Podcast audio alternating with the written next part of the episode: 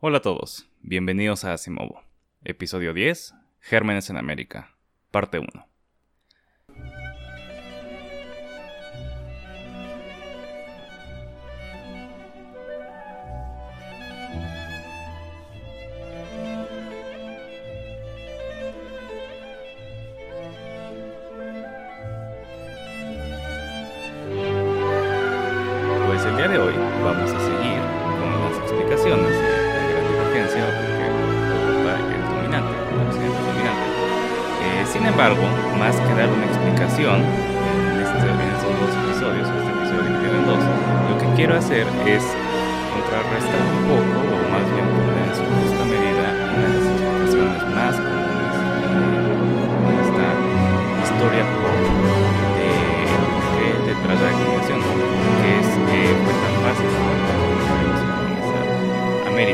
Aparentemente fácil,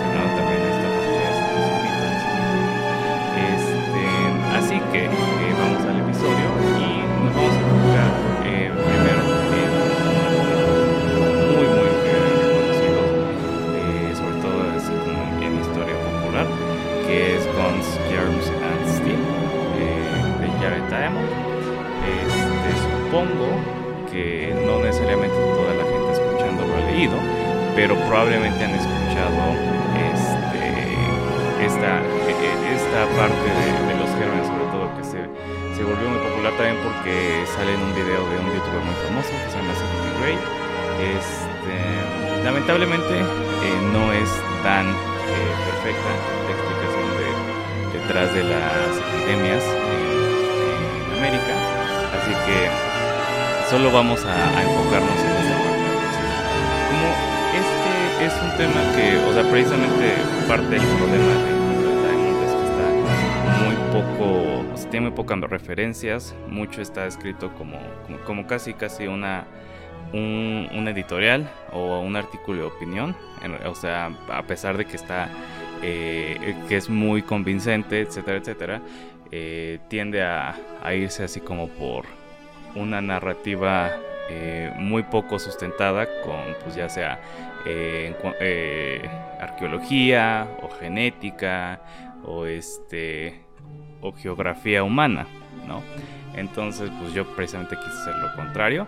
Eh, el- lo que escribí está eh, este, este capítulo no tanto, o en esta primera parte no tanto, porque es, mm, es- estoy tratando de, de dejar, o sea, no, no quiero yo decir eh, qué es lo que creo, o sea, qué es lo que creo que dice Diamond. La verdad, este es un, eh, en parte un resumen de lo que, de lo que escribe Diamond, este, un poco con comentario mío, este, pero también hay varias referencias. Y lo que voy a hacer es que voy a dejar eh, en la descripción unos links a unos posts de Reddit que la verdad me inspiraron muchísimo este episodio y, el que sigue.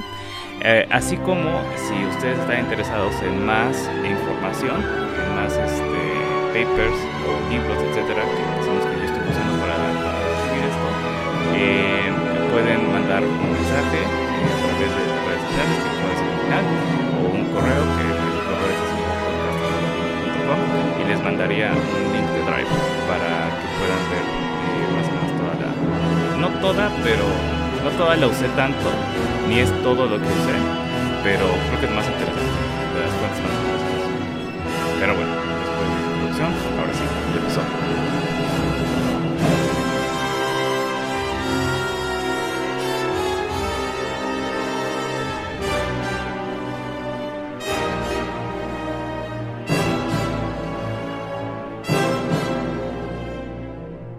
Al tratar de explicar la gran divergencia, el cambio socioeconómico que llevó a Europa occidental a ser la población dominante, es inminente hablar de la colonización, un tema extensísimo y complejo que está plagado por generalizaciones y tergiversaciones en el conocimiento popular. Muchas ideas equivocadas resuenan aún hoy en día, como que los europeos poseen una naturaleza particularmente emprendedora y aventurera que los llevó a explorar el mundo y eventualmente a conquistarlo. El origen de varias de estas halagadoras narrativas está en la historia construida por los cronistas de la conquista y la naciente academia. Pero existen también otras narrativas que pueden aparentar ser más racionales o más modernas y científicas, a pesar de que son tan generales y simplistas como las más antiguas. Y hoy vamos a cuestionar una de las más dominantes. La historia va más o menos así.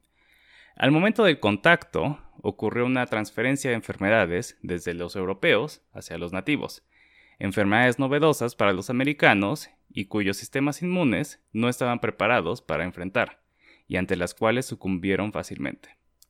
Poblaciones enteras fueron decimadas, lo cual facilitó enormemente el proceso de conquista del Nuevo Mundo. Dependiendo de a quién se le pregunte, o porque el número de habitantes estaba ya tan mermado que trivial someterlos, o porque incluso ya no estaban esos pobladores en absoluto, dejando una tierra virgen para los conquistadores. Lo primero, sobre todo, ocurre en las narrativas de la conquista de Perú y México. Lo segundo, en el norte del continente.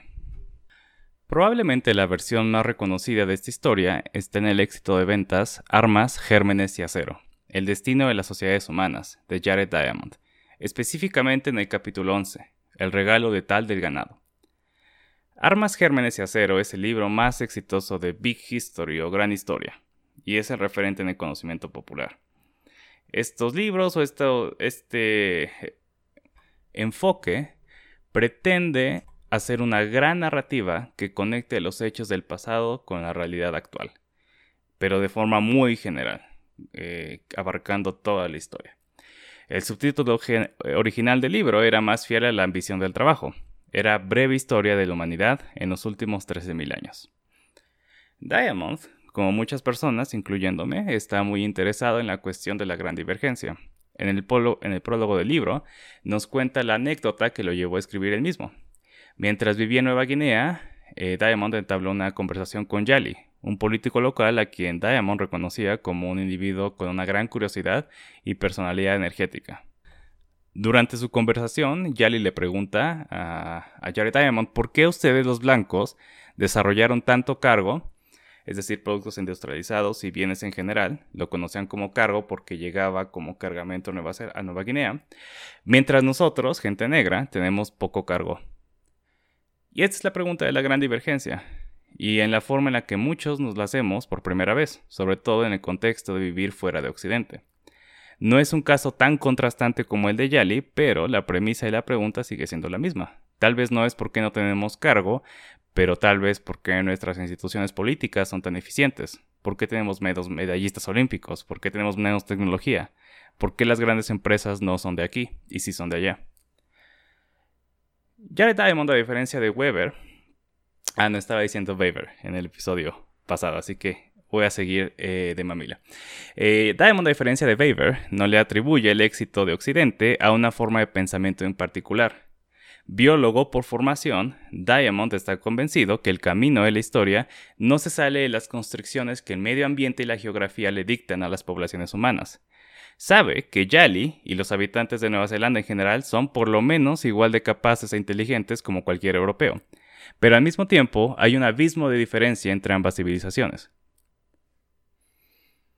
Así que el autor se da la tarea de encontrar los factores ambientales que hacen la diferencia y qué efectos tuvieron en distintas poblaciones. A grandes rasgos, lo más determinante para que una población alcance un alto nivel de sofisticación es que pueda sustentar zonas de alta densidad poblacional y grandes números. Esto no es posible para los cazadores recolectores, por ejemplo, que estaban en Nueva Zelanda, Nueva Guinea, perdón, sino que se tiene que desarrollar la agricultura y domesticar plantas y ganado antes, y solo en zonas geográficas específicas es esto posible. El material eh, no es infalible y de hecho ha sido objeto de refutaciones y muchas críticas, sobre todo porque tiende a ser poco riguroso, lo que muy poco riguroso en ocasiones, lo que les digo que no está muy bien, muy bien referenciado en lo absoluto a veces. Pero el libro es bastante ameno e incluye ideas y explicaciones que en mi opinión son muy rescatables, por más problemático que el libro sea en general. Así que aceptaremos el modelo humanidad, el modelo de la humanidad, para llegar al tema que nos importa, que son las enfermedades. ¿no?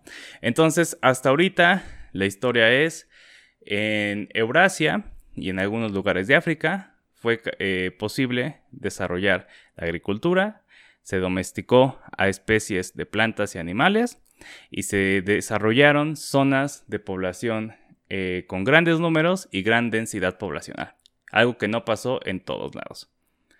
Eh, y bueno, la explicación de nuevo no es perfecta, pero vamos a aceptarla hasta aquí. Y de hecho este modelo tampoco es perfecto en sí mismo. Así que capítulo 11. En el regalo letal del ganado, que es como se llama, Diamond comienza aseverando que los humanos crean lazos importantes con las especies animales que domestican. Gracias a estos lazos, los humanos cachan enfermedades infecciosas, eh, ya sea por parte de mascotas o por parte de ganado. Y entre estas enfermedades que han hecho zoonosis a lo largo de la historia, se encuentran los, se encuentran los grandes asesinos de la humanidad, la tuberculosis, la viruela, el cólera, etc. Em, y hasta aquí queda la explicación del santo de infecciones entre animales y humanos. ¿no? yo ya había escuchado antes la versión resumida del modelo en el video de CGP Grey y este, cuando leí el libro, para mi sorpresa, eh, la explicación de, Guns, Germs and Steel no se queda más allá de, pues la zoonosis sucede. Ahí vamos a ver más adelante por qué esto es un problema. Hay que explicar mejor o, eh, enseñar evidencias de cómo es que las enfermedades, o de dónde ven las enfermedades en realidad. Y aquí no las hay. Pero bueno, eh, Diamond continúa explicando que qué es lo que hace un germen, ya sea bacteria, virus o parásito exitoso. Y esta sección yo creo que es la más convincente y este, la, que más tiene sentido. Eh, esta sección además tendrá eh, a cualquier persona que haya jugado Plague Inc. asintiendo con convencimiento. Una enfermedad que mata inmediatamente a su víctima se mata a sí misma y a sus posibilidades de reproducción. Así que la fatalidad tiene que ser calibrada para alcanzar que el infectado sea un agente de transmisión efectivo y permita la reproducción del microbio, del germen. El método de infección puede ser uno de varios y está en un gradiente, desde los más pasivos hasta los más activos. Las enfermedades más pasivas esperan la oportunidad para transmitirse, sobreviven lo suficiente dentro de un cadáver para que al ser carroñado este encuentre un nuevo hogar, o pueden también encontrar una especie intermedia que los esté llevando, como mosquitos o pulgas, para llegar a nuevos anfitriones. Las enfermedades más activas toman la iniciativa y cambian la fisionomía del cuerpo en el que viven. Algunas provocan llagas en los genitales para que, del anfitrión para que se depositen en un nuevo anfitrión tras un contacto sexual. Otras hacen que la persona misma las esté transmitiendo constantemente, con estornudos, tosidos y diarreas, que están expulsando fluidos y eventualmente van a encontrar su camino a más personas, dependiendo de los hábitos higiénicos de esa población. Otra distinción entre enfermedades está entre aquellas que son epidémicas y las que no. Las que nos interesan van a ser las que tienen potencial epidémico. Y estas enfermedades llegan a una población humana se esparcen con rapidez y tienden a ser muy agudas. Tras un tiempo, la población infectada o bien perece o se recupera y desarrolla una longeva inmunidad, probablemente para el resto de su vida. Tras ese brote, el germen tiene que encontrar otro grupo de anfitriones y por eso tienden, que ser, eh, tienden a ser exitosas en poblaciones grandes, donde pueden saltar de un grupo a otro hasta regresar a los que llevan infectado una vez. Y si, la, y si esa generación que llevan infectado ya murió, entonces puede infectar a la nueva generación. Entonces, una enfermedad epidémica en una población muy chica será víctima de su propio éxito.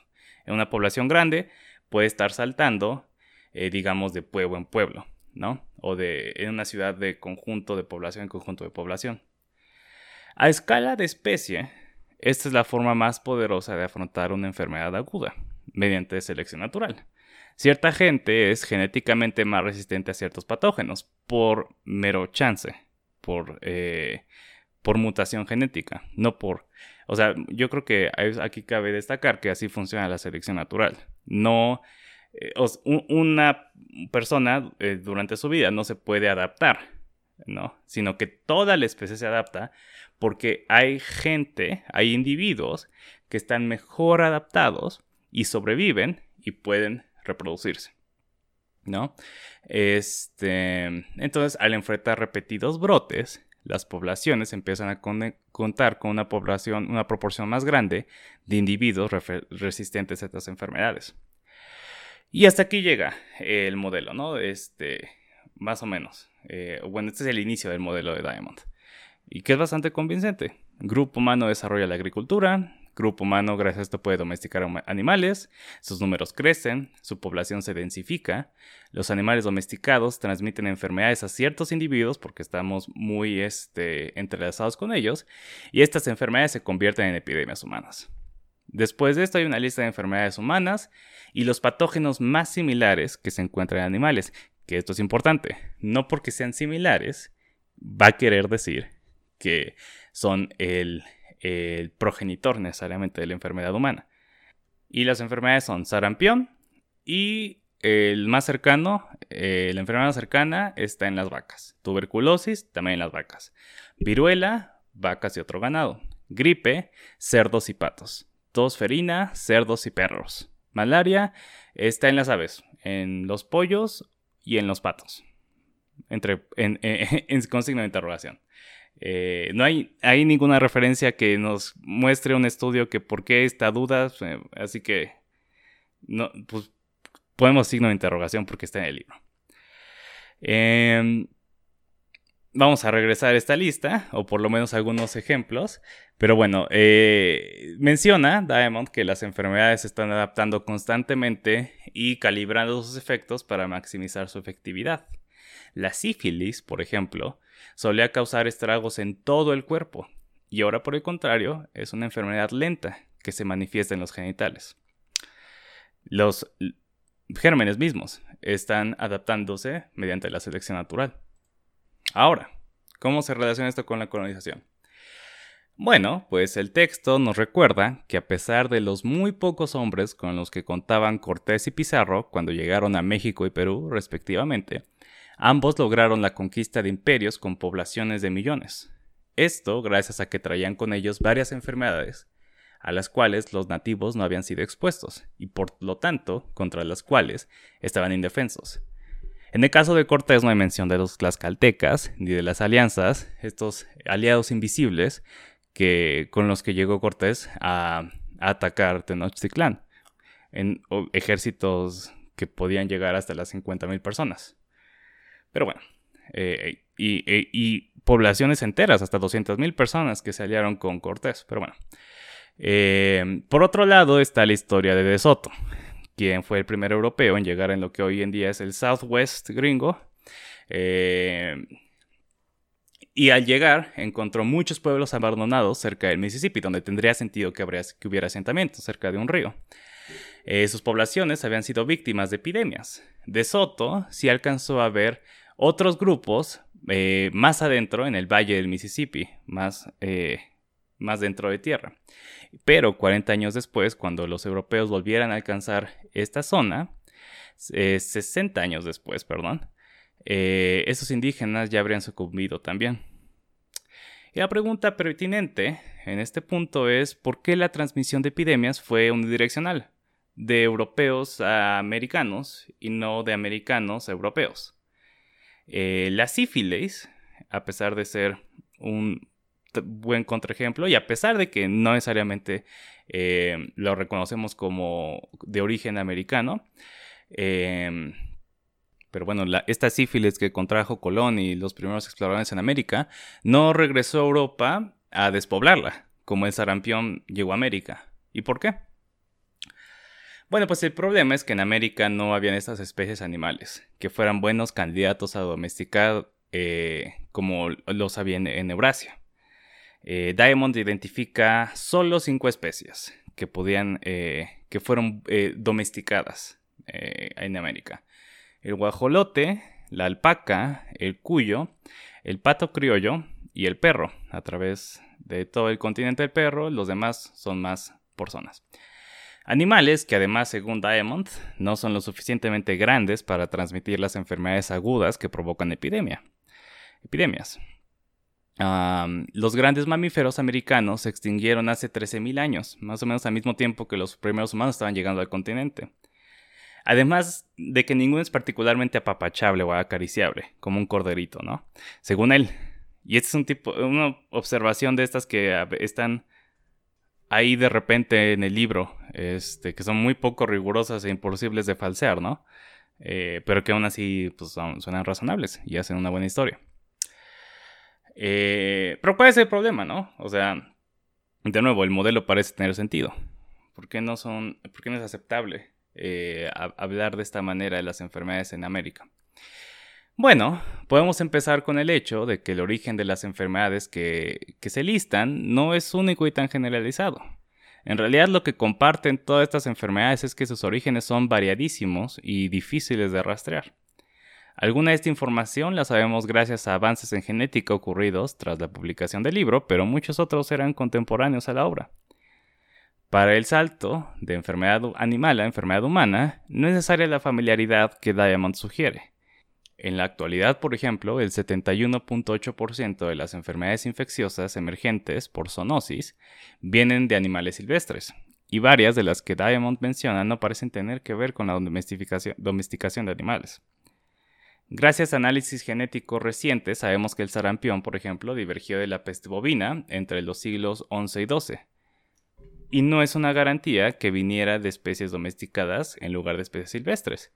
Y de hecho, la línea temporal que nos da este, e, este, este año o este rango de años nos hace preguntar si es una, una enfermedad que viene por el ganado, ¿por qué se tardó 10.000 años en hacer zoonosis después de que se empezó a domesticar a los animales? Eh, no, es garantía, pero pues la zoonosis por parte de especies silvestres tiene un poco más de sentido. La tuberculosis que afecta a los humanos apareció hace 35.000 años y es distinta de la Mycobacterium bovis que afecta a las vacas. El progenitor de la tuberculosis humana se separó de otros miembros del género hace 2.6 o 2.8 millones de años, indicando una enfermedad que una enfermedad similar afligía a los homínidos anteriores a los humanos. Aunque, y aquí se pone interesante la cosa, se ha encontrado Mycobacterium bovis en un bisonte de hace 17.000 años. Ah, quiero clarificar, eh, cuando me refiero a Mycobacterium bovis es una especie de tuberculosis que, ocurre en animales, en este caso en, vacas o bisontes.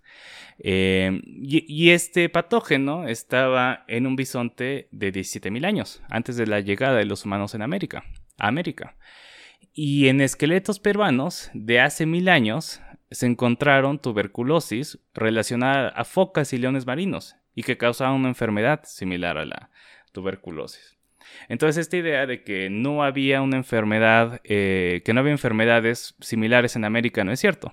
¿no? O sea, a pesar de que hoy en día la tuberculosis que, se encuentra en, en el continente es descendiente de la europea, eh, la historia de esta enfermedad no es tan sencilla y tan simple.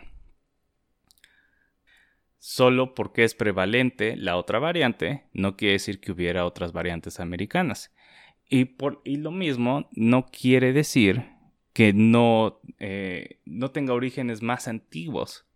En este caso, incluso más antiguos que la agricultura. Y esto es cierto para todas las enfermedades de la lista. La tosferina eh, ocurre entre hace 250 mil años y hace 1.7 millones de años, ¿no? O sea, mucho antes que la agricultura. Pero bueno, espero que estos ejemplos den una idea de por qué no podemos tomarnos eh, nominalmente lo que nos dice eh, eh, Guns, Germs and Steel. Y hasta aquí vamos a dejar el primer episodio. lo único que me interesaba, o más bien lo que más me interesaba, era hablar de de este ejemplo específico de, historia, que es muy popular, y, tratar de, dejar claro que en efecto hay mucha eh, evidencia que se opone a, esta versión simplista, porque eh, ¿qué, ocurre cuando tenemos este esquema? Pues que entonces se vuelve una conclusión sin salida, ¿no? el proceso de colonización. Eh, o sea, ya, ya, ya iba a darse o necesariamente iba a ocurrir más o menos en la forma en la que ocurrió. Y esto no es necesariamente cierto. La historia eh, tiene muchos puntos en los que pudo haber sido distinta. Eh, además de que yo siento, o por lo menos como yo lo entendía, que era muy similar a, a este modelo, que, le quita un poco de agencia, le quita mucha agencia a las poblaciones indígenas, eh, que pues no pueden hacer nada más que perecer, y le quita agencia también a los colonizadores europeos, que y Chin traían esta enfermedad, pues ahora sí que no queríamos, pero ocurrió un genocidio en, eh, en América. Ahora sí que no era, no era nuestra intención, pero pero pues desapareció la mayoría de, la, población humana en el continente, ¿no?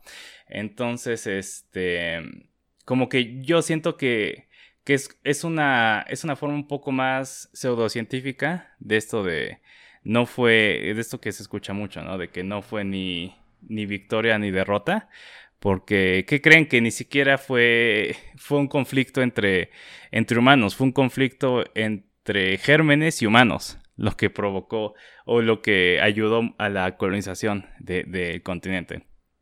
Y, y pues no, no es, no es tan así, ¿no? O sea, tengo el ejemplo de, de, Diamond aquí en particular porque yo sé que es muy famoso y que mucha gente lo conoce.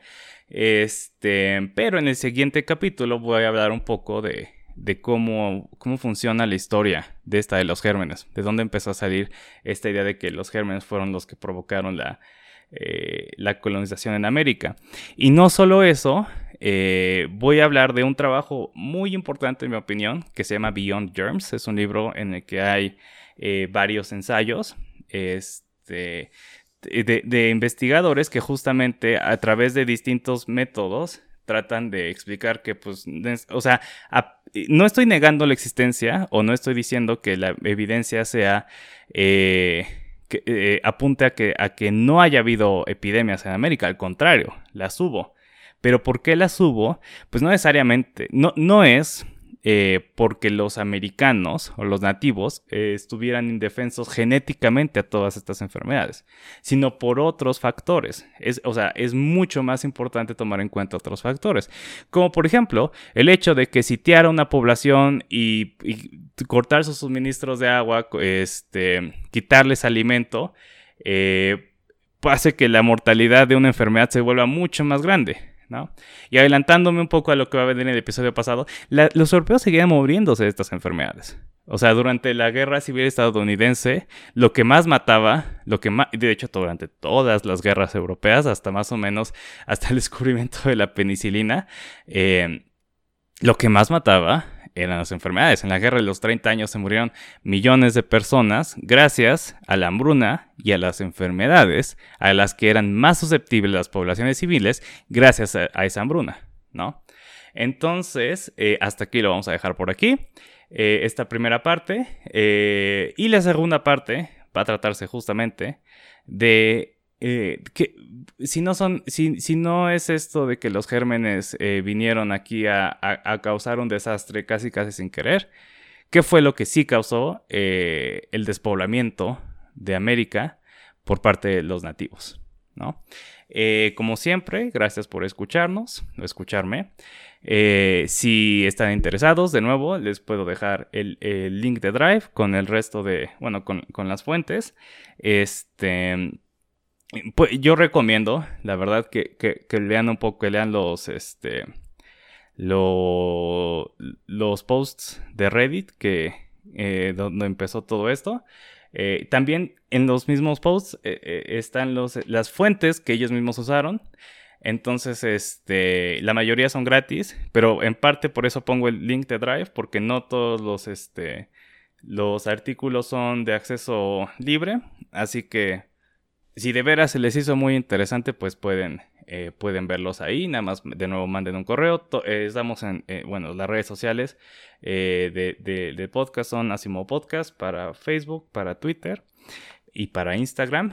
Y aunque la forma más rápida necesariamente para, para obtener una respuesta va a ser por mail.